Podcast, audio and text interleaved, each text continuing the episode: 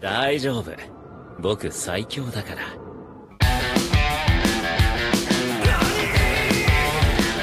俺は縁柱煉獄教授の満 Olá! Sejam bem-vindos a mais um episódio do Não Nos Anime, o seu podcast semanal de animes com opiniões completamente enviesadas. E quem somos nós? Eu sou o Thiago, e comigo explicando exatamente como que o seu poder funciona, Rafael. Não, Thiago, não precisa se preocupar. Já expliquei tudo no meu próprio pensamento. É isso aí. Hoje a gente vai falar então um pouquinho sobre sistemas de poder, que é uma arte que a gente adora, que eu já venho falando desde o primeiro episódio. E aproveitando que a gente tá fazendo aqui um. chegando a uma marca de 10 episódios, a gente vai justamente resgatar esse tema que a gente gosta tanto, né? Pois é, então, ó, primeiro de tudo, muito obrigado a todo mundo que tá aturando a gente até agora. Esse, esse pessoal que tá aí nas redes sociais, que a- a- responde as, as perguntas do Spotify, ou então que só curte os comentários, que ouve, que responde, vocês estão ajudando pra caramba a gente a motivar a fazer mais coisas, a continuar produzindo episódio. Cara, 10 episódios já. Parece que foi ontem que a gente começou a gravar isso. Nem fale, nem fale. E oficialmente são 12, né? Porque tem dois Barraca do Lamin aí, mais da nossa trajetória principal aqui é o nosso décimo. E que nem o Rafael falou, a gente agradece demais a todo mundo que tá aí comentando nos posts, que tá dando like, que salva. A gente tá vendo tudo isso e, pô, isso daí esquenta o nosso coração, né? É isso aí. Mas então, antes da gente começar o episódio, como sempre, não esquece de seguir a gente lá no Não Desanime Cash no Instagram e nos seus agregadores de podcast favoritos. Bora falar de uns sisteminhas então. Bora lá.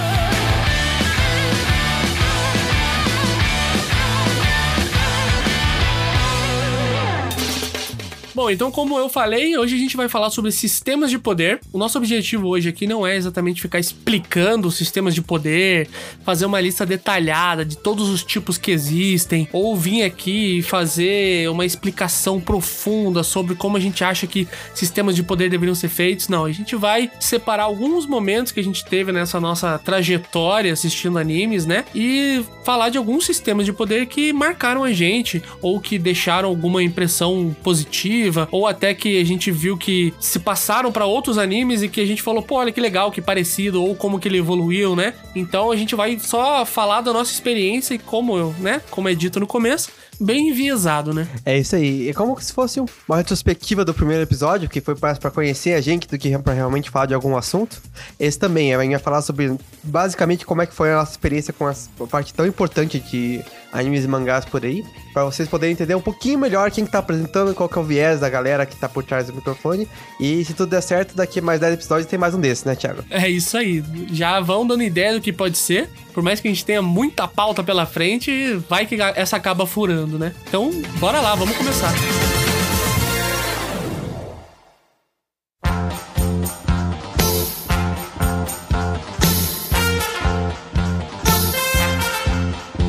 vou passar rapidamente por dois animes aqui, principalmente, que a gente já falou um monte. Um deles a gente não falou tanto assim, mas o segundo a gente falou muito. Que se a gente tá falando de sistema de poder, a gente não pode deixar de falar de Dragon Ball. Que foi o basicamente o meu início, eu sei que não foi o seu. Uhum, não, não. Mas Dragon Ball ele tá na trajetória aí de muita gente, né? No início do- da trajetória de muita gente que, tá, que começou a ver animes, principalmente da nossa idade ali, né? Que cresceu nos anos 2000. É, e, pô, o sistema de poder, o, o legal é que ele é muito básico e muito fácil de se entender, né? Quanto mais você grita e mais loiro fica o teu cabelo, mais forte você é. Se você for de uma outra raça que não seja um Saiyajin, é só gritar mesmo.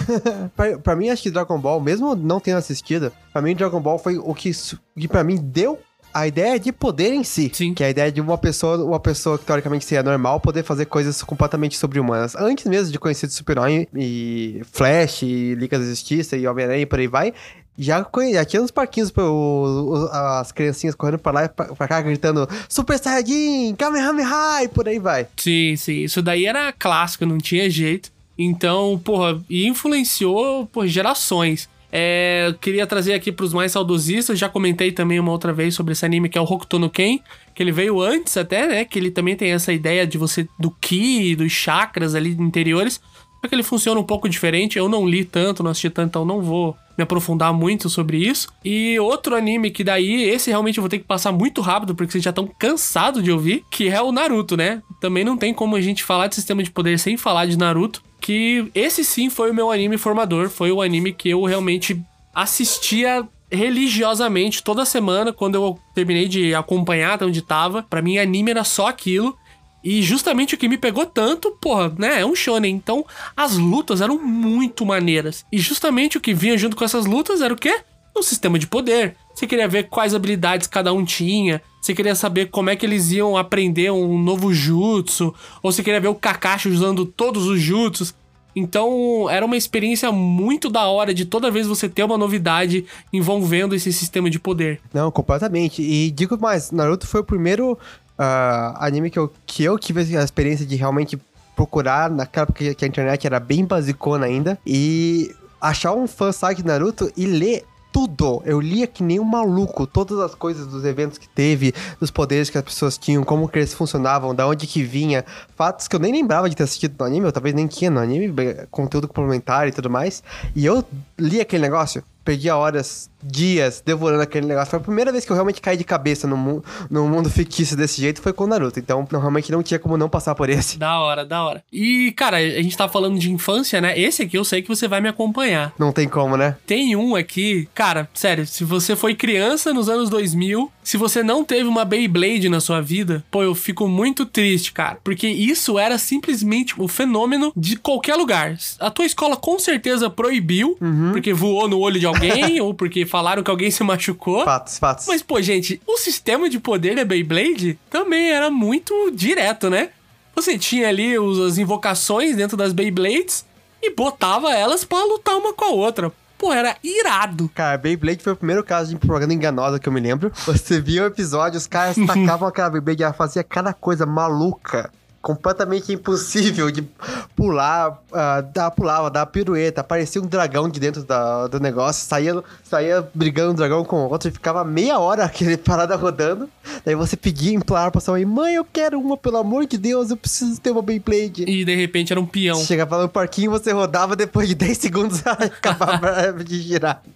Isso é se você tinha o braço forte, tá? É, exatamente. Se você é uma criança, provavelmente você não tinha, né? Era tão legal, mas tão legal ver o negócio funcionando que não importava. Você ainda queria ter uma e queria jogar com uma. Era muito bom, porque assim, não tinha só a questão do das invocações, né? Das. Como é que era o nome do negócio? Verabit? Eu acho que é Fera Beat isso. É, agora é. Agora é Fera Beat. Tinha toda essa construção de que tinha um cara lá que ele treinava de um jeito, dele jogava de um jeito, então a Beyblade dele funcionava de um modo mais defensivo, porque ele também montava ela de um jeito mais defensivo. Aí tinha outro cara que ele era mais agressivo, aí quebrava a Beyblade, eles conseguiam reconstruir ela e dar uma nova cara, né? Então tinha um upgrade desse poder. Então era legal que era tudo esse sistema baseado ali na, na construção dela, né? Que era uma coisa que a gente literalmente tinha, né? Porque você tinha Beyblade, você ia lá, montava, tirava, colocava um negócio novo. E assim, uma- curiosidade que acho que, que tem que tem que vir aqui é que você sabia que Beyblade, o Beyblade ficou muito mais doido depois que você parou de assistir? Não. Mas assim, eu tô falando no Beyblade Metal Fusion, que foi uma temporada que teve muito mais pra frente. É o do Ruivinho esse? Eu não, acho que, acho que é, eu não, eu não cheguei a assistir, certo? Tá. Mas você tem uma cena que aparece o Moisés partindo o mar vermelho com uma Beyblade. eu juro pra você. Ai, cara, aí ó, o mal do Dragon Ball aí, que você tem que ficar escalando tudo. Tudo fica cada vez mais dramático, cada vez maior. Porra, cara, quando era um tigre e um dragão já tava bom, Nada velho. é sagrado mais. não tem. Nossa senhora, meu Deus. Mas é, eu acho que eu, só queria, eu tinha que comentar isso daí, porque realmente, ah, quando eu vi, quando eu vi esse clipe, eu fiquei sem palavras. Mas então, ah, falando de outros animes que marcaram nossa infância, vou, vou, vou trazer aqui um anime que talvez não. Alguns diriam talvez que não é um anime, um assunto polêmico pra um outro dia. É, isso que eu ia falar, é a maior polêmica, né, do anime não anime. Ah, aí que. É importante falar que nós somos um podcast focado na arte japonesa, mas não quer dizer que pode, que a gente não pode sair um pouquinho de vez em quando, né, Thiago? Exato, se tem coração japonês, a gente aceita. Pra quem não adivinhou ainda, estou falando de Avatar, o último mestre do ar. Porque assim, o Avatar, cara, eu acho que ele é um. O, pra mim foi o, o exemplo que me mostrou ah, como você pode pegar um sistema extremamente simples. Então, tipo, no papel é assim, ó. Tem os quatro elementos, certo? Água, fogo, terra, ar. Esses são os quatro elementos. E você mexe o corpo e você mexe o elemento. Você explica pro cara isso em 10 segundos, certo? Pera, aí você meteu um mexe o corpo, mexe o Mexe o elemento. corpo. É, faz uma dancinha ali. Caralho, mexe o corpo, mexe o elemento, foi muito foda, cara. É isso, pra mim, Avatar agora é isso, cara. Mexe o corpo, mexe o elemento. Frases do ano. Beleza. Porra, top 10. Ah, pegou uma ideia simples assim, certo? E ele, eles foram muito longe com isso. Mas assim, absurdamente longe. De pegar, e falar, não, vamos misturar com elementos de diferentes artes marciais e a arte marcial vai combinar com o elemento que tá dobrando e vamos falar que cada elemento tenha um jeito diferente de fazer as coisas. Aquilo que você falou do, aquilo que você falou do Beyblade agora, só que muito maior, eu acho. Até o ponto de Sim. falar, não, mas e raio? Quem pode controlar, alguém pode controlar o raio? Metais As ramificações, né? ramificações. E, ah, qual que é o, o estigma de você tentar mexer com sangue? Será que é algo Sim. pesado? Que as pessoas vão realmente querer fazer isso? Como é que funciona isso? Aham. Ou coisas espirituais, né? Quando tem lá a lua cheia, quando tem o eclipse, né? Tipo, isso daí dá um boost no poder de cada elemento. Isso, mas pra frente no core também, eles, eles vão diretamente pra mexer com o espírito e... É verdade, né? É verdade. Cara, eles foram até o fim com essa ideia e eu admiro muito o quanto eles, o quanto eles conseguiram fazer isso.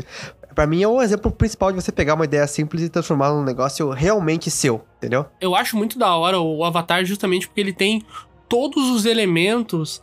Todos os elementos, entendeu? Nossa senhora.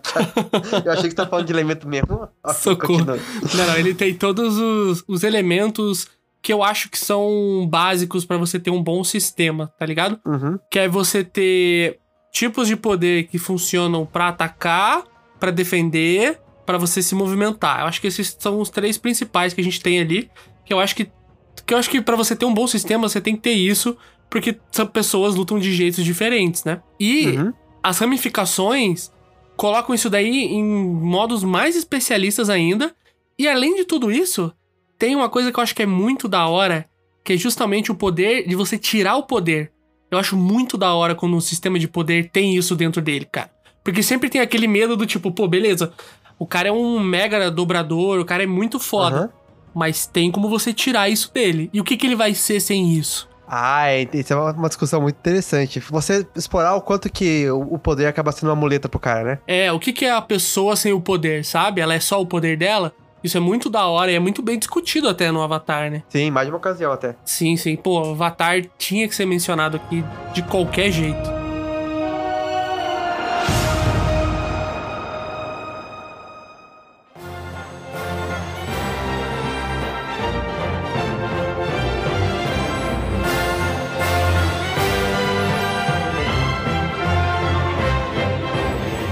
Bom, se a gente tá falando de sistema de poder, eu vou ter que citar aqui um anime que foi citado só uma vez lá na- no nosso episódio de transformações, que a gente fez uma, uma piada lá, mas que quando se trata de sistema de poder, não tem piada nenhuma, né? Eu tô falando aqui de Hunter x Hunter. Quando a gente fala de Hunter x Hunter, é a mesma coisa que falar de sistema de poder. O Togashi ele conseguiu acertar em cheio em como criar um sistema de poder. Ele literalmente fez um sistema de poder. Porque outras coisas aqui a gente chama de sistema de poder, não são exatamente sistemas, né? São poderes. O Togashi, ele fez uma parada completamente surreal. Tanto que se você olhar qualquer lista, qualquer vídeo, qualquer coisa na internet relacionada a sistemas de poder, Hunter x Hunter vai estar lá no meio e provavelmente vai estar em primeiro lugar na lista de muita gente aí, né? Cara, é impressionante. Assim, a gente já falou, a gente falou um pouquinho mal de Hunter x Hunter aqui, fez uma piadinha ou outra, mas eu não tenho que falar do sistema de poder de Hunter x Hunter. É um sistema que não só tem toda a parte da estrutura, certo? Que você tem que ter pra poder ter aquele gosto de querer aprender, de acompanhar os personagens conforme eles vão entendendo todas as aplicações diferentes, todos os usos, como que é a lógica do negócio, quais são as classes, os tipos. Mas ele também dá uma liberdade absurda pra você bolar vários tipos de poderes diferentes que se encaixam no que tá lá. Então, ah, mesmo que você saiba tudo como funciona o, o NEM, quais são os tipos, quais são as, as propriedades e tudo mais, vai chegar o próximo cara ali com uma aplicação que você olha e fala, mano, eu nunca pensei que isso fosse possível. E essa é uma parte muito gostosa de Hunter x Hunter, ver o, os jeitos que o Togashi consegue bolar, novas aplicações, novos jeitos, novos personagens que usam o NEM de um jeito que você, que você nem imaginaria que dava pra fazer. Nem imaginaria. Nem imaginaria, meu Deus. é, cara, total. Assim, eu vou falar uma parada pra vocês. Se vocês gostam de qualquer anime shonen hoje em dia que tem algum tipo de sistema de poder, agradece ao Togashi. É só que nem eu falei, Naruto, eu amo. Cara, o Kishimoto, ele já falou que ele é um puta fã de Hunter x Hunter. E fica muito claro, né, cara? Se a gente parar pra olhar os três grandes, O Naruto, Uhum. o Bleach, o One Piece, todos eles têm elementos de Hunter x Hunter. Todos. Absolutamente todos. Beberam da fonte, né? É, o, o Naruto ele puxa um pouco mais até. ele, ele é um pouquinho mais, tipo, pode fazer só não copia, sabe? Aham. O, o Bleach ele foge um pouquinho, porque ele tem algumas outras ideias ali, por- porque ele fala um pouco mais sobre as armas e tal. Mas o One Piece também tá lá, por mais que ele tenha as frutas, cara. Tudo, todo o sistema de hack. Cara, o sistema de hack é basicamente o sistema de Nen ali que você tem de, de Zetsu, de Hatsu. Você tem tudo aquilo ali, só que de formas diferentes pra funcionar no, no anime, né? Então, hoje em dia, cara, o, o Togashi ele acertou, ele achou, tá ligado? Quando o pessoal acha. Uhum. Tá ligado? O Einstein, que Sim. ele foi lá e falou, mano, ó, a teoria da relatividade é essa aqui. Daí a pessoa fala, beleza, a partir daqui a gente tem uma coisa nova pra estudar. Então, foi exatamente isso. O Togashi fez e o pessoal falou, ah, então é isso? Beleza, a gente vai começar a estudar a partir disso. Esse é o marco zero. Vem por aí. Olha, outra coisa importantíssima. Consistente o, o bicho, hein? Consistente. Você não consegue chamar inconsistência. Você compara, por exemplo, com o Naruto, que o pessoal enche de falar de inconsistências, de pontos que você fala assim, ah, mas uma hora ele falou que é assim, agora ele falou que é assado, e daí não Sim. faz sentido. O nem é explicado no começo, e eu- eu não comi num certo ponto, né? E tudo que tá indo até agora é a mesma coisa que foi explicada antes. Ponto. Não, total, total. E o que não foi explicado em algum momento, eles te falam por que, que não foi explicado, né? Também. Tipo, eles quando eles descobrem o NEM, é só depois ali deles terminarem o processo do exame Hunter, né? Uhum. E tem um motivo para pro NEM não ser tão, tipo, todo mundo falar, porque é uma parada perigosa. Se, se você quer, se você sabe sobre o NEM, você tem que ir atrás, você tem que descobrir o que, que é. Não é simples assim, né? Sim. Então, porra, cara, sem furos. A gente tem as nossas ressalvas em relação ao, ao anime, a história do Hunter x Hunter. Um arco específico. É, um arco específico. Mas eu acho que em relação a isso, a gente não tem muito o que falar, né, cara? É, o Hunter x Hunter acerta em cheio quando se trata de sistema de poder, né? Não mesmo, 10 de 10. O... Como é que fala no esporte, Thiago? Gold? É o Gold, totalmente o Gold, cara. Mas ok, eh, passando, passando de Hunter x Hunter, agora eu vou falar de um caso que foi eh, muito importante pra nós quando eu era bem mais novo. Hoje em dia eu já não sou mais muito fã. Acho que eu já envelheci um pouquinho mais. Eu fico tão feliz de você ter falado isso, cara. Porque É, eu eu acho- assisti com você, né? Sim, mais ou menos. Eu lembro que, eu, não- eu lembro que você me falou desse negócio aí. É que assisti um pouquinho e Nossa. depois eu fui embora, né? E você largou no meio do caminho. É, que naquela época eu já, já não dava pra mim. É um anime com basicamente com idade máxima, eu diria, uns rascas. Você já viu o anime com idade mínima, a gente tá falando desse outro episódio, certo? Exato. Esse é o anime que tem um máximo de idade, hein? Tô falando da série do Toaru, ou A Certain Medical Index, Toaru Majutsu no Index. Sim. E todos os derivados e spin-offs. E assim, muitas ressalvas sobre esse anime, não vou entrar nelas agora. Muitas ressalvas. Na verdade é uma só, mas ela é muito grande, mas tudo bem. O Toaru me marcou muito porque foi o, o, o primeiro anime que eu vi que usou a parte científica muito bem pra fazer o seu sistema de poder. Ele é um misto, né? Ele mistura. A, a ideia do Toru, do universo do Toru, é que tem uma, uma rixa entre uma. Vamos dizer que são igrejas, na verdade, são organizações mágicas que chamam de igreja no anime. tem nada a ver com igreja. A cidade acadêmica, que é um lugar onde fazem experimentos com os alunos para desenvolver poderes de Esper, que são poderes científicos. Uhum. E esses poderes de Esper que eu achei muito legal porque eles exploram, exploram os conteúdos científicos muito legais. Desde teletransporte até condutividade elétrica, capacidade de ah, mexer com vetores, cara. Eu nem sabia que era vetores quando eu assisti aquele negócio e... E daí eu, aprendi basicamente junto com o anime como é funcionam os vetores, ap- aprendi sobre explosões em, em nuvem de pó, Caralho, que é um negócio que eu não fazia ideia que existia, mas depois eu fui olhar e realmente existe caralho. que uma explosão fica muito mais potente quando tem, quando tem algum, algum tipo de pó, tipo farinha no ambiente. Por isso que é extremamente perigoso você, é, por exemplo, uma fábrica de farinha, se tiver uma explosão, é 10 vezes pior do que uma explosão no, em ar livre. Caralho, vocês viram, hein, pessoal? Sabia dessa? Porra, não sabia não. Então, e Toru meio que manda isso numa cena que não tem numa cena aleatória, como se todo mundo soubesse o negócio. é surreal. Sei lá, então muitas minhas esperanças pra você poder ver ah, conceitos científicos aplicados em poder de anime de um jeito que seja relativamente acessível e que mostre como tem coisa legal mesmo no mesmo na parte da física, que se você só quebrar um pedacinho, só modificar um- uma partezinha de como as coisas funcionam, né, que seria a parte fantástica do poder, você consegue criar umas coisas muito legais. Uhum. É, assim, eu, né, eu tenho as minhas ressalvas bem grandes com o Toaru, mas em relação aos poderes, ao sistema de poder, realmente ele é muito maneiro. Foi o que me puxou de início, né, quando eu comecei a assistir, porque já no comecinho tem uma luta muito foda. Sim. Com, com uns, uns. Como é que é o nome? Aqueles papelzinhos que eles colocam lá e fogo pra tudo que é lado. Ah, sim. É uma loucura no começo, assim. Selos. É isso.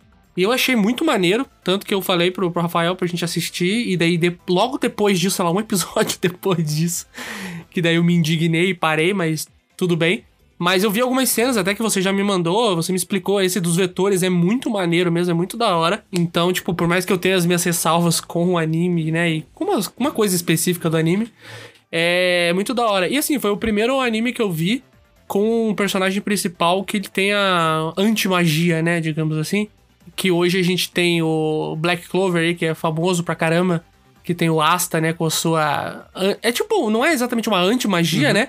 Mas é tipo uma pessoa que não tem aquele poder, mas tem um poder que anula, né? Isso. Então foi a primeira vez que eu vi isso com um personagem principal tendo esse tipo de poder. E é uma ideia muito da hora. É, e entra no que você falou antes, né?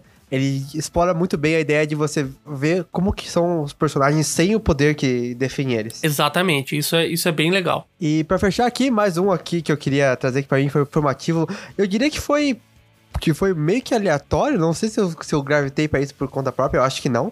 Mas eu fui buscando no, no meu, no baú dos animes que foram importantes pro meu crescimento e meu desenvolvimento na, no mundo dos animes. E eu, e eu percebi que muitos dos que eu assisti eram sobre vampiros. Olha só. Pois é, e falamos aqui já várias vezes de um deles, né? acho que eu não vou nem falar o nome aqui, porque o pessoal já deve saber de cor.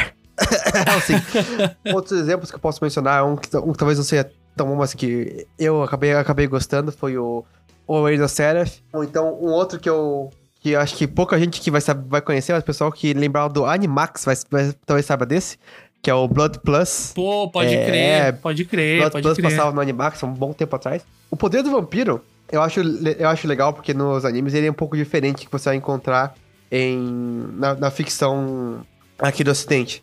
Porque, em vez de focar tanto assim na parte do, da fome, né? Você inclu- inclusive encontra fome em, talvez, coisas que parecem vampiros, mas não são, tipo Tokyo Ghoul, Demon Slayer, por aí vai. Mas vampiro, vampiro, eu vejo muito eles focarem na parte da, tipo, nossa, apareceu um vilão que é um cara tão ridiculamente mais forte que você que você não consegue nem olhar pra, se olhar pra você torto, você cai no chão já. Sim, é muito a ideia de tipo. Aquele. Um vampiro é basicamente uma entidade no meio das pessoas, né? De tão Isso. diferente que é a escala de poder que existe, né? Isso é uma força da natureza. É isso aí, é isso aí.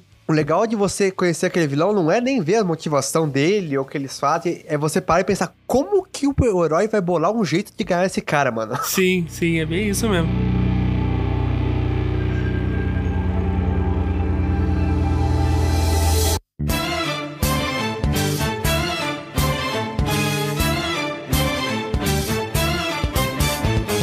Bom, para nossa próxima categoria, então, é essa aqui o Rafael me pegou, me pegou no pulo, porque ele que é, ele que é o estranho aqui da, da galera, ele que gosta dos animes diferentes. Ele até me chamou de modinha aqui, porque eu não coloquei nenhum nessa categoria, fiquei indignado. Mas tudo bem, tudo bem, vou deixar ele falar. Tem um aqui que eu assisti. É, na verdade, eu assisti três episódios de um, dois de outro. Gastei muita corda ali pra, pro, Thiago, pro Thiago assistir. Nossa senhora, foi difícil. Mas é, a gente vai agora, a gente mais o Rafael, vai falar um pouco de alguns sistemas de poder diferentes, né? A gente falou, os primeiros que a gente viu, né? Dos que fizeram a gente começar a gostar de sistema de poder, se interessar por isso, e animes que atrairiam a gente também só por causa disso de início, né? E agora a gente vai falar de alguns que são diferentosos, né? Que fogem dessa regra que até o Hunter x Hunter criou, que a gente comentou, e que vão pra uma linha diferente e que fazem a sua própria ideia e seguem com isso. Na verdade, só pra corrigir então aqui rapidinho, eu não, eu não quero pegar aqui o podcast inteiro. Então eu escolhi um tema aqui, que eu acho que é um tema que, pra me conhecer, você tem que saber que eu gosto disso, não tem jeito, não tem como fugir. É verdade, é verdade. Que eu vou falar aqui dos sistemas de poder que se passam em um outro mundo. Que é como se fosse um mundo de lutinha. Eu não tô falando aqui de Isekai, não tô falando aqui desses animes. É, eu já ia comentar, porque Isekai em japonês significa outro mundo, cara. Exatamente. Eu não tô falando desses. é, Por isso que eu falo mundo de lutinha. Não tô falando desses animes que é um, um, um otário, um otário perdedor ali que foi atropelado por um caminhão e virou um, um deus do sei lá o que, do, do, do Caralho 4. Não é pra isso. Exato, um, um se- sedentário que teve um ataque do coração e agora é o chefe de um reino. É, não tô falando desses caras aí. Eu tô falando daquele anime, cara. Aquele anime em que as pessoas estão na vida real, entendeu? Geralmente é na vida real, às vezes pode ser um pouquinho diferente e tal, mas a, geralmente a pessoa não tem muito poder, mas que, por causa de algum elemento fantástico, ela entra em outro mundo por um período de tempo e a porrada, a lutinha, a conversa na a conversa na honestidade acontece em outro mundo, que é feito só para isso. Então, eu poderia citar vários exemplos aqui, ficar horas, horas e horas falando ali das dos labirintos de, de bruxa de Madoka mágica, dos, do mundo vazio de Black Rock Shooter, do mundo de sonho de Wonder Egg Priority. Mas eu queria trazer aqui um exemplo que talvez um pouquinho mais padrão, assim, que seria, eu acho que é melhor para entrar nesse para entrar nesse mundo, entender melhor que é justamente Persona. mais especificamente, Persona 5. foi mal, gente, foi mal. Foi mais forte que eu, perdão.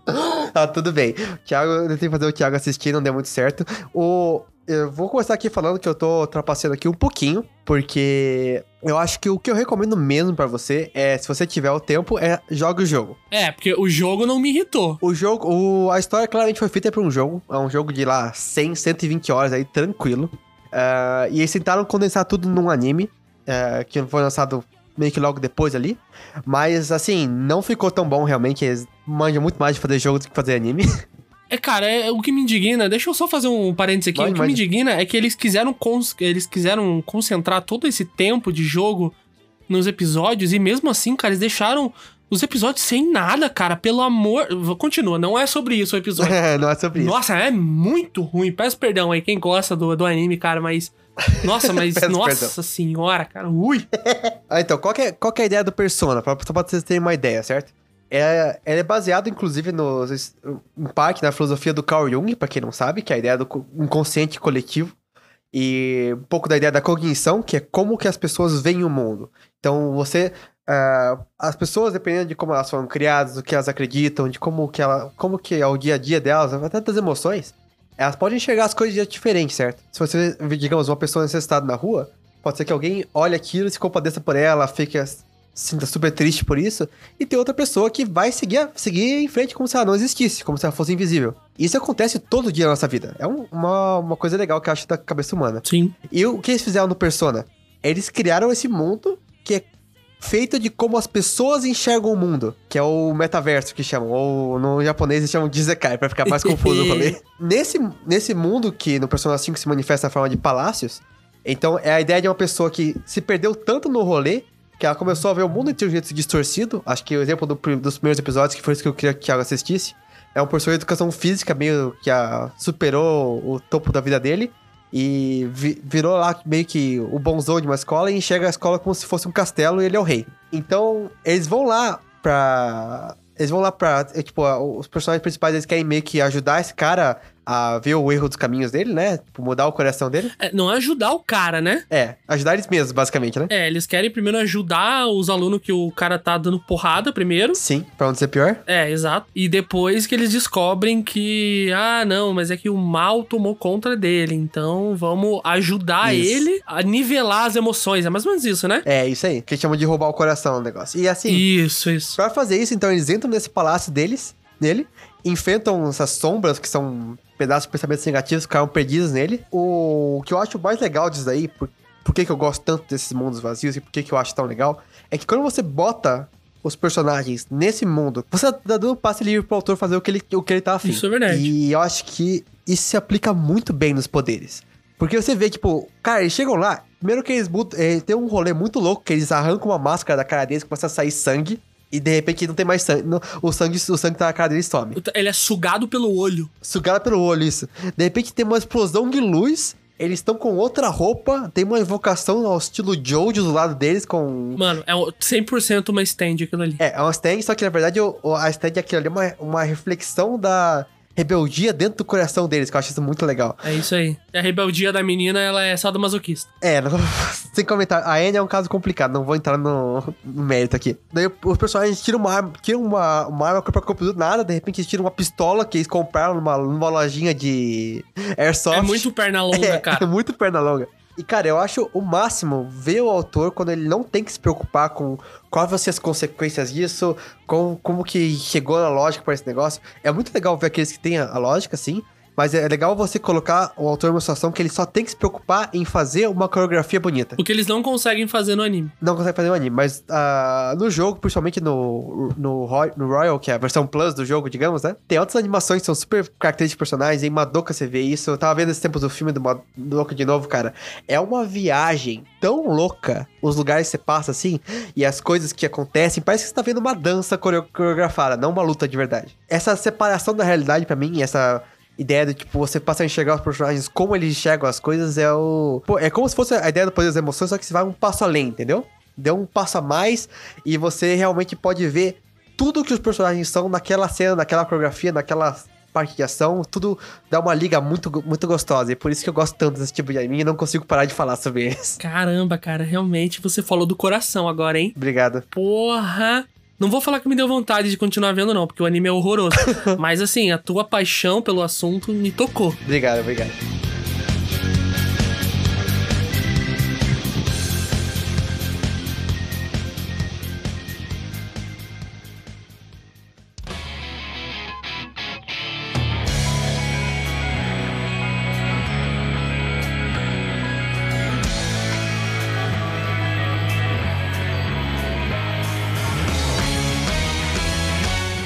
Agora a última categoria que a gente separou aqui é que a gente vai falar de alguns animes mais novos, né?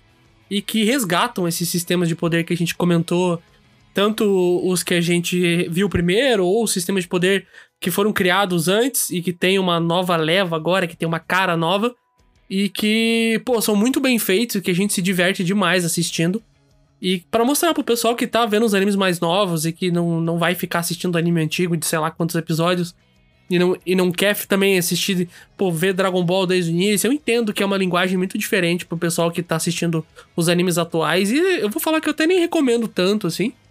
Então, pô, eu acho legal a gente passar agora por uns animes mais novos nessa pegada, assim. Então, beleza, cara. Um, um que é bem, bem da hora. Na verdade, eu vou colocar dois juntos, mas a gente fala sobre eles de, de modos separados Ok. que é o sistema de poder de super-herói. Super-herói, né? Hoje em dia não tá mais tão em alta quanto tava um tempinho atrás, né? Uhum. Que hoje em dia já deu uma saturadinha, né? Mas, pô, animes de super-heróis são muito da hora. Eu vou dar destaque pra dois aqui que a gente vai comentar, que é o Boku no Hero, que é excelente, e o One Punch Man, que também é muito bom e os dois são muito, muito, muito diferentes, né? São. Mas eles têm um sistema ali dentro parecido, né? Que é dessa escala de poderes ali, até mesmo os rankings, né? De cada um. É, o Boku no Hero, eu lembro até quando ele saiu que ele era o novo shonen, né? Tipo, a nova cara do shonen. Uhum. Ele deu uma desandada e o pessoal deu uma desanimada. Eu até nem tô acompanhando o mangá, mas o pessoal falou que ele deu uma, uma caída e tal. Mas, pô, o sistema de poder dele é muito legal, né? Você vê, tipo, que é, é um lugar que quem não tem poder, que é o estranho naquele momento, né? Pra você ver como que o mundo chegou num ponto em que realmente você ter um poder, você ter uma. Como é que é o nome que eles chamam? É quirkless que chamam, é sem individualidade. É, você não ter uma individualidade assim é o esquisito, né? E obviamente que o nosso principal vai ser assim, porque é um anime, né? Mas eu acho muito da hora não só os poderes dos personagens, né? Porque se todo mundo tem poder, o que, que vai acontecer? O que, que acontece se todo mundo tem poder? Vai ter uma galera que vai ter uns poder bosta. Porque não tem jeito, não é todo mundo que vai ter poder foda, cara. Não vai, não vai, não vai ter jeito, cara. Vai ter gente que vai ter poder merda. Só que é legal que tem alguns que tem poderes que, se fosse qualquer outra pessoa, ia ser um poder merda e eles dão um jeito de usar aquele poder de uma maneira muito criativa, Ah, né? isso é verdade. Então isso é muito foda, o jeito que é feito. E, porra, todos os poderes que tem ali, cara, são muito da hora. Não tem como não gostar, porque é um sistema de poder relativamente básico, né? Tipo, ah, você tem uma individualidade, você usa ela. Só que, como são individualidades, né? Individualidade é a palavra muito certa pra isso, né? Sim. Que como nada ali é igual, nada, cada luta é única. Sabe? Você vai ter junções infinitas de tipos de luta que você vai ter. Tem tudo quanto é tipo de poder, né? Desde poder mágico, tipo, ah, o poder funciona assim e pronto, não discuta. Até poderes que entram super fundo na parte científica. ah, tinha o Gentle, que tinha poder de mudar a elasticidade das coisas. O cara foi, mó, lo- foi muito longe com isso. Até poder tipo, que, que a gente falou, que parece toscão, mas que tem umas aplicações super legais, tipo a Kendo, fazendo as mãos dela ficarem maiores. Fica tipo, ah, tá. Grandes merda, o que ela vai fazer com Sim, sim. isso? Cara, ela faz umas coisas da hora. E você tem o poder roubado, né? E poder roubado pra caralho, sim. Sempre tem. Eu acho que Boku no Hero especial, uma coisa que eu acho que Boku no Hero fez muito bem. Isso desde a época do Naruto tinha um pouco. Eu não, não esqueci de falar antes, mas acho que Boku no Hero também puxou isso e puxou até melhor que Naruto. É que é um. Como tem um, é um poder tão. Uma individualidade. A individualidade é tão flexível, tão pessoal, tão individual.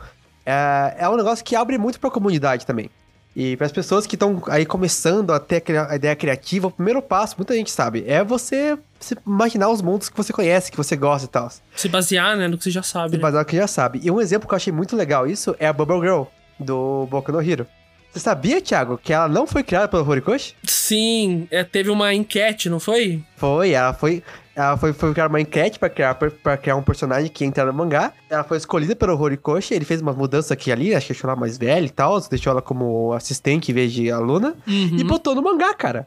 O que uma pessoa aleatória fez. Eu achei isso muito legal. É muito legal tirando o design dela, né? Ah, bom. Aí, são, são detalhes. Eu tô falando o que ela representa, não o que ela é. Não, ela representa, ela representa muito bem o mundo dos animes. tá bom, já. Ela, ela representa muito bem. Mas sabemos porque ela ganhou, né? A competição. É, não, assim, gente, vamos combinar. Achei, essa ideia ela é muito foda mesmo, eu concordo. Mas todo mundo sabe por que, que ela ganhou, né? Porra, cara, isso me indigna, mas tudo bem, tudo bem, tudo bem. Então agora estão se perguntando, né? Mas, pô, o Rafael fez o Thiago assistir um anime, né? Mas não teve volta, não teve troco pra isso? Calma, gente, teve troco sim.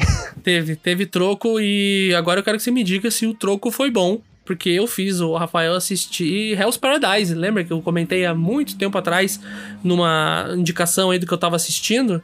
Então, o que, que você achou? Quanto você assistiu? Eu diria que o troco foi péssimo, porque você teve que assistir amarrado e eu, assisti, eu assistiria esse negócio por conta, se precisasse. Viu só? Assim, Hell's Paradise, eu comecei no animal, tipo, ah, parece legalzinho e tal, tem um... É bem bonito e tal, bem bonito, mas eu deixei pra... Vamos deixei pra depois, certo? E... Daí o Thiago falou que queria que talvez falasse nesse sistema de poder, decidi sentar pra assistir. Cara, muito bom, viu? Muito bom. Eu acho que foi um dos, um dos temas de poder mais fechadinhos que eu vi desde Hunter x Hunter, talvez. Sim, sim. Tanto de ver as partes das implicações do sistema de poder, como que você consegue os poderes e como que isso afeta os personagens. Ele tem uma base religiosa, né? Tem uma base religiosa, que é bem importante. Religiosa, vírgula, né? Bem- achei bem interessante que eles fizeram isso. Não quero dar muito spoiler, só que é religiosa com um asterisco ali, né? Acho que isso é legal a gente falar um pouquinho mais, porque eu não sei se todo mundo assistiu, né? Aham. O poder do, do Hell's Paradise é o Tao, que é. Ele é basicamente um chakra, um ki, né? Só que ele é baseado no budismo, né? Tem mais de uma religião ali no negócio. É, é uma, é uma mistura, né? Que, que trata ali do, do yin yang de dentro de você. Então, Aham. não é sobre você ser 100% bom, se você ser 100% mal. Você tem que ter sempre um equilíbrio de todas as partes dentro de você, né? Sim. Forte, forte é ruim. Exato, forte, forte é ruim. Então, é muito legal como é que ele apresenta e como é que ele mostra que os poderes, né, dos personagens ali, todos têm uma relação com esse tal, né? Esse tal de poder. Nossa senhora. com esse, com esse tal aí. E tem uma apresentação, né, com, com os vilões ali, eu não vou muito a fundo nisso. Que é aquela história de você tomar uma surra e você não tá entendendo do porquê que você tá tomando essa surra, né? É, eu vou, porque assim, esse foi o primeiro caso que eu me lembro, que é um, um sistema de poder que basicamente nenhum dos personagens principais conhecia quando começa o anime. Sim. Então, eu nunca tinha visto isso antes. Tipo, os caras tiveram que tomar uma surra pra ir aprendendo no meio do rolê como é que funcionava o poder junto com você e se adaptando com, com a parada, como usar, como perceber, como fazer o negócio. Muito legal essa parte.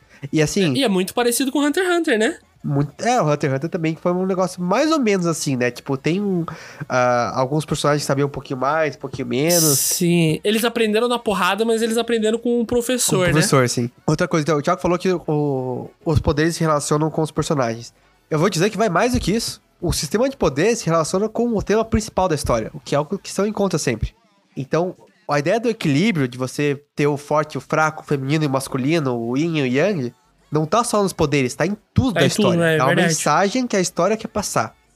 E uh, os temas personagens têm a ver com isso, o, o- a, a história que eles estão passando que por isso, os desafios que eles têm a ver com isso, tudo tá bem ligadinho. E o poder tá incluído nisso. E por isso que eu gostei pra caramba. Sim, sim. Muito da hora, gente. A gente recomenda, né, vocês assistirem. Porque realmente ele, ele trata muito bem desse sistema de poder. O Estúdio Mapa, por mais que seja um anime bem bonito, deu pra ver que eles colocaram mais dinheiro no Chainsaw Man, né? tá certo. Mas mesmo assim, ele é um anime bonito. E, cara, o sistema de poder dele é muito da hora, cara. E pra terminar aqui, um que eu acho que eu, eu, eu botei aqui porque, olha, tava demorando demais pra eu falar isso aqui, porque eu gosto e eu quero falar. Tem que trazer aqui o Bungo Stray Dogs. Uh, Bungo Stray Dogs, o sistema de poder deles, na, na prática, é bem simples. Uh, eles são basicamente, eu gosto de chamar, eles são os Vingadores da literatura. Meu Deus. É. Todos os personagens do anime têm o nome deles, base, é, em parte a personalidade, baseado em algum escritor ou poeta, famo ou poeta famoso, principalmente do Japão, né? Caralho. É. É uma versão poetas do Tartaruga Ninja?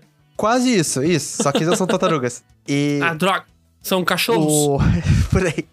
Olha, olha, você tá chegando perto. Mas, e o poder deles é baseado em uma obra específica daquele autor, seja um poema, seja um livro, que se, o que for. O que eu achei muito legal disso tá, é que, além de ter os poderes que são visualmente bem legais, é que assim, eu não conheço muito de literatura japonesa, né?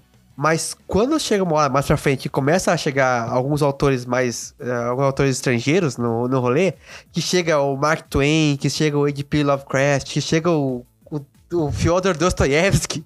Caralho. Só chega e está o meme do Leonardo DiCaprio, sabe? Tipo, mano, é aquele cara lá. É, aquele. Ei, ei. Aham, pode E você per- percebe, você começa a conectar como que o, a personalidade deles e as coisas que eles falam e o poder deles se conecta com o, com aquele livro, com aquele poema. E, cara, dá um gosto de, tipo, é muito, muito gostoso você ficar acompanhando isso. Eu gosto de Bongos Frisados por muitos motivos diferentes, mas acho que em questão de sistema de poder, essa é a parte mais legal. Você parar e falar, opa, esse cara aqui faz outra coisa, faz todo sentido, ou não, não fez sentido, ou foi uma releitura e por aí vai. Caralho, que da hora. Pô, é parecido hora. até como, pros fãs aí de Jojo, como os stands de início foram criados, É né? verdade. Que eles eram todas cartas de tarô, né? Que o, que o autor ia colocando ali. Só que daí as cartas acabaram e ele começou a tirar coisa da bunda, né? Álbum de rock, começou a inventar coisa. Mas no início, né? Na concepção da ideia era bem isso também. Então, eu, eu- é uma ideia muito boa, realmente, cara. Eu, eu gosto quando tem essa limitação, né? Tipo, porque a limitação que faz ele se destacar tanto, né? Então, cada um vai ter que lidar com, com aquilo que ele foi feito, né? Então, tipo, você tem aí os, os poetas, né? E tal. Então, cada um vai ter um estilo. Então, é muito legal de ver eles interagindo entre si, né? Pô, você tem que, você tem que ter lido pra caralho pra poder fazer um anime desse aí, porque tem muito personagem. Porra, nem fale, nem fale. E o. ah, E aí, aproveitar que estamos aí, um salve pro Jojo, porque assim, ah, tem muita, também tem muita coisa do Jojo que eu não, não, me, não me atrai muito, mas o cara bolou poder, hein? Bolou, bolou poder pra caralho. Não, ele é, ele é bom, ele é bom, velho. É bom. Pensa no poder. Pensa em qualquer poder de personagem viu. Tem um stand que faz aquilo. Tem. pior, pior que é bem isso mesmo, cara. é, ai, ai. E agora, só encerrando rapidinho essa nossa lista, só vou fazer duas menções honrosas Aham. bem rápidas, que é o Jujutsu Kaisen e o Demon Slayer. Caso vocês não, não saibam, a gente tem aí episódio desses dois animes, então a gente não vai ficar falando sobre o sistema de poder deles aqui, porque a gente já falou bastante no episódio de cada um. Sim. Mas eu sei que a gente gosta muito, principalmente o de Jujutsu, assim. É um que eu gosto pra caramba. Eu acho ele bem, bem legal o jeito que ele é feito, bem o jeito que ele é desenvolvido. Sim, o Gojo especialmente usando. Mate... Cara, em vez de usar a física, eles foram direto pra matemática pra usar os poderes do Gojo. É, mano. Meteu Meteu, o o louco, meteu o louco, grandão. E, bom, dos animes atuais que a gente falou, é basicamente isso. Claro que tem outras, outros animes novos que, que também usam muito bem esse sistema de poder, mas que a gente queria trazer, assim, dar uma ideia geral dos que a gente gosta, de como que a gente acha que eles são bem utilizados, são esses aqui, né? Aham. E assim, de novo, se você tem alguma que você tá assistindo agora, que você assistiu um tempo atrás, que marcou você, manda pra gente, cara. Fala aí que a gente tá, de, a gente tá sempre de olho nos comentários que o pessoal faz, nas recomendações que ele fala e tenta, tenta assistir também.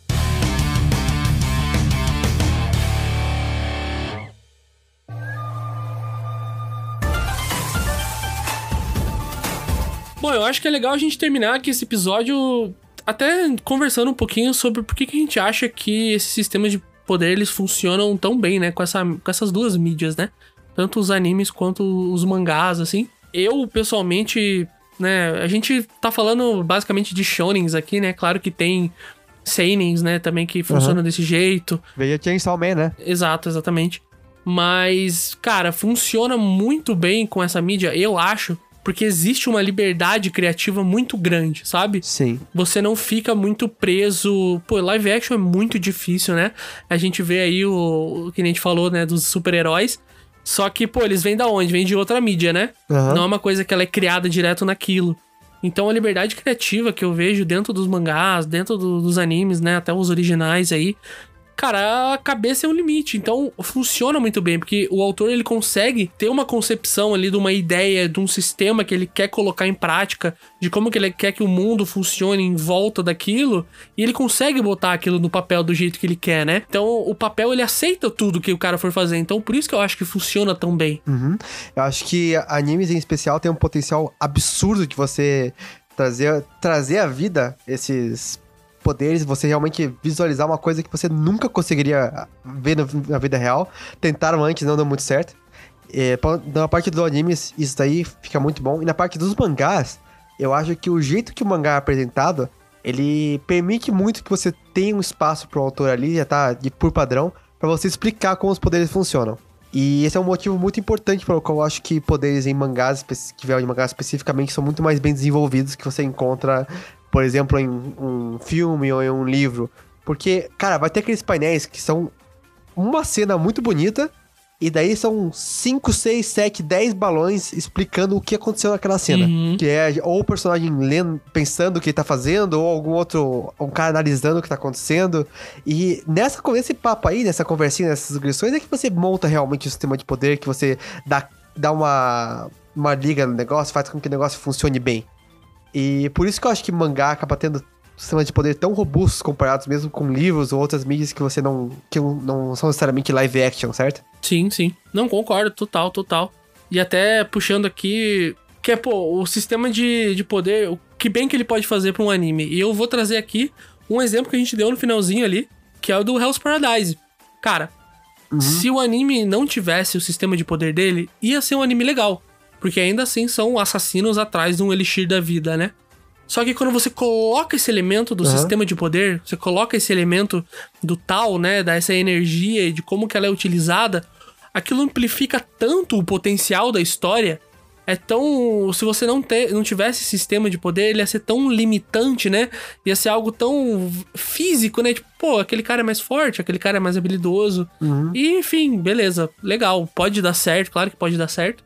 A gente tem vários animes de luta aí, né? Tipo, que nem eu já falei de Hajime no tal, que não tem um poder, só que são outras coisas que influenciam naquele caso.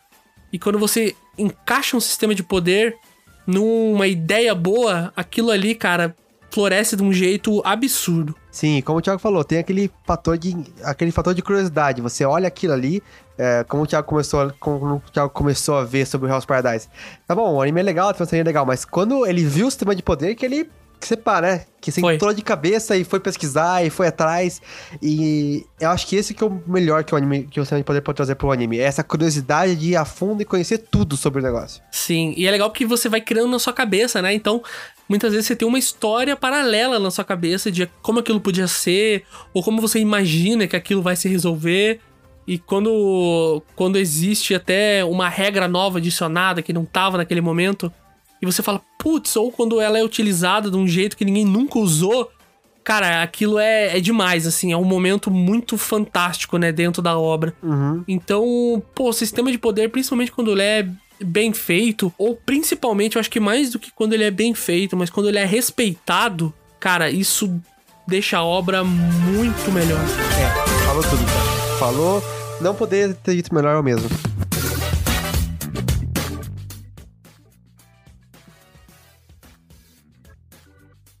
Bom, então a gente chegou agora no nosso momento final aqui pra gente falar de recomendações, o que, que a gente tá assistindo, novidades e tal. Então, hoje quem vai falar primeiro é você, Rafael. Fala pra gente aí. Vamos lá, então, ah, recentemente eu terminei aí a primeira temporada de um anime que estavam falando já, ó, muito tempo pra assistir, eu tava resistindo, e agora que eu assisti eu realmente me arrependi de ter demorado tanto. Que eu tô falando aqui de Agretsuko. Agretsuko, acho que alguns falam Agretsuko, acho que é Agretsuko, né? Eu acho que é a Gretzko. Agretsuko. Ela conta a história de uma... É um, um mundo meio estilo Zootopia, então todo mundo é um animalzinho com roupa. E a principal é uma Tanuki, trabalha numa, empresa como contadora. E, cara, a vida dela é uma merda. não, vou, não vou pôr nenhum rodeio ali. Ela acorda todo dia cansadona, Ah, tem que tem que ir lá ouvir, ouvir merda do chefe dela. Tem uns, uns, colegas, uns colegas que ficam puxando o saco do chefe o dia todo. Tem que lidar um monte de, com um monte de problema o dia todo. E são bem poucas as alegrias dela, mas uma das alegrias que ela tem, que acho que é a grande chamativa do negócio, é que ela ama death metal. E ela chega lá toda sorrateira no final do dia, entra num karaokê sozinha e grita todas as mágoas pra fora, até não aguentar mais. E assim, não é, não é talvez o, o gancho mais legal de todos, mas você vai vendo como que eles vão trabalhando essa ideia de ter um- uma vida adulta, de quais os, os jeitos que ela tenta resolver os problemas dela, os bloqueios internos que ela tem na cabeça. É muito legal ver isso. E é, é muito legal pra aquele fã de anime que já tá um pouquinho mais velho, tá começando a entrar no mercado de trabalho aí, tá lidando com esses tipos de, de trauma. Às vezes você cansa um pouquinho de assistir mais um anime de escola que ninguém tem preocupação, né? Sim, sim. E pra esse tipo de pessoa, super recomendo a Gretsuko. Também, se você não é esse pessoa também, tem uma historinha muito legal, tem uns personagens muito, muito bacanas. E olha, tô animadaço pra começar a segunda temporada, vou começar daqui a pouco já e vou manter vocês atualizados de como foi isso aí, tá? Pode crer, pode crer. É da hora, eu já assisti a Gretzko, não tudo, né? Mas eu assisti já bastante.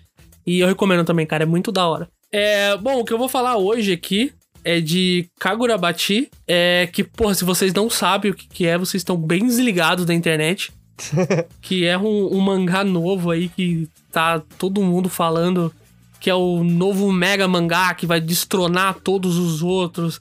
Ultrapassou uma porrada de, de mangá em venda aí. Bom, eu não sei ainda se é porque todo mundo tá hypado ou se eles só estão tentando vender isso como o mangá do século. Aham. Mas eu li, né, os dois capítulos que saíram até o momento dessa gravação. Cara, ele é um mangá, assim, com uma ideia bem genérica. Aham. Ele é basicamente assim, tem o, o molequinho e o pai dele, né? Eles são, os dois são ferreiros, né? Eles fazem só katanas. Certo? E aí o que acontece, né? O pai dele morre, né? O pai dele, na verdade, é assassinado. E o moleque quer vingança, né? Pra matar lá quem matou o pai dele. Só que o pai dele, ele, fa ele fez 10 espadas mágicas. Ele tinha uma habilidade lá que ele conseguia fazer espadas com, com poderes. Então cada espada tem um poder diferente. É, ele conseguia, tipo, canalizar alguma coisa pra colocar um poder na espada. E daí, tipo, esse moleque, ele fica com uma espada, que foi a última espada que ele fez, que não tava lá na, na que ele tinha guardado. Que canaliza lá um poder diferentoso. Eu não vou falar aqui porque eu acho que é legal vocês lerem. E aí ele tá atrás dessa galera que roubou as espadas e matou o pai dele, junto com um amigo do pai dele lá, que é um tipo um mago, assim. E é basicamente isso, cara. É bem. A ideia é uma ideia bem genérica, né? Tipo, é um anime de vingança. Um anime, é um mangá de vingança. Mas que tem um, um design legal até. É, eu não sei por que, que tá tão explodido ainda, porque realmente ele não fez nada de novo. Não fez nada que, tipo, caralho, olha isso, ele é bonito. É, a cena de luta que já tem ali no primeiro capítulo é muito da hora. Ele é bem. bem visual, assim, bem gore, sabe? Tipo, é bem agressivo. Talvez seja por isso que o pessoal tenha gostado, né? Não sei. Ah, naqueles, a- naqueles animes de adulto, Thiago. Não, não é tanto quanto o Chainsaw Man, por exemplo. Mas ele tem. Ele é bem gráfico, assim, nessa primeira luta e tal. É, o poder da espada dele, eu achei um poder legal, até o jeito que ele, que ele é feito ali pelo, pelo que foi mostrado. Encaixa bem até aí com o nosso sistema de poder, né? Uhum, não, pô. E é um sistema de poder baseado em armas, né? Que é o. Cara, eu adoro esse tipo de coisa. É, então, exatamente. E aí é basicamente isso, cara. É, é um.